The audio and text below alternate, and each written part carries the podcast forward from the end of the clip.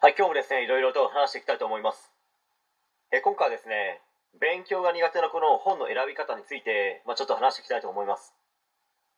今現在ですね、多くの学校でタブレットを使ったデジタル学習が取り入れられ、まあ、数年後にはですね、デジタル学習というものが当たり前になっていくんでしょうね。まあ、当然デジタル学習に関しては多くの人がですね、いい部分もあれば、ま、悪い部分もあるよねというのが、ま、多くの方のですね、見解になるのかと思ったりもします。その中でいい部分というものをいくつか挙げるとすればわからないところがあってもタブレットを見ることによって理解できるようになったり場所を選ばずに勉強できるようになったり重い教科書を登下校の時にランドセルやカバンに入れて持ち運ぶ必要がなくなるので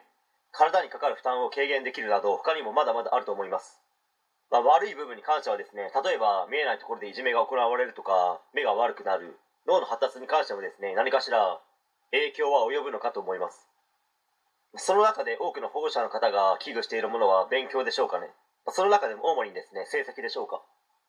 それに関してはですねまた別に話しますけどここからはですね勉強が苦手なこの本の選び方について話していきたいと思います、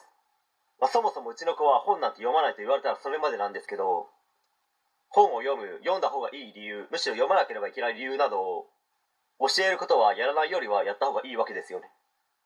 よく本を読ませるには親が本を読んでいる姿を見せる方がいいとよくネットで書かれているのを見たりしますけど子供がまだ幼い頃ならばですね効果的なのかもしれないですけど小学校高学年ぐらいになってくるとですねその効果はあまりないのではないかと個人的には思います。ではどうすればいいかと言いますと本屋でも図書館でもどっちでもいいと思います。けどどっちかといえばですね図書館の方がお金がかからないのでいいのではないでしょうか。まあ、そして行った後はですねとにかくいろんなジャンルの本をですねタイトルを見たり実際に本を手に取っている目次を見たり本の中身をですねめくってみて、まあ、少し読んでみるとか、まあ、最初はそれで十分だと思います、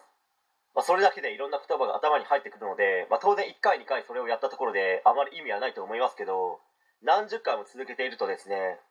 そういえばあんな本あったなとかあのタイトルの本気になるなとなる可能性も出てくるので、ま、これもですねやらないよりはやった方がいいかと思います。まあ、しかしそこで親がこれを読みなさいというのは完全に NG ですし読んでみたらというのも自分は控えた方がいいのではないかと思います。まあなぜなら親にそういったことを言われるのは嫌ですし鬱陶しいんですよ、まあ、自分もそういったことをですね何回も言われましたのでこれをやったからといってですね本を読むようになるかは正直ですね親によると思いますけど、まあ、これも何回も言いますけどやらないよりはやった方がいいですよという話です。それでもしかしたらですね本を読むようになるきっかけや入り口になるかもしれないですからね。はい、えー、今回は以上になります。ご視聴ありがとうございました。できましたらチャンネル登録の方よろしくお願いします。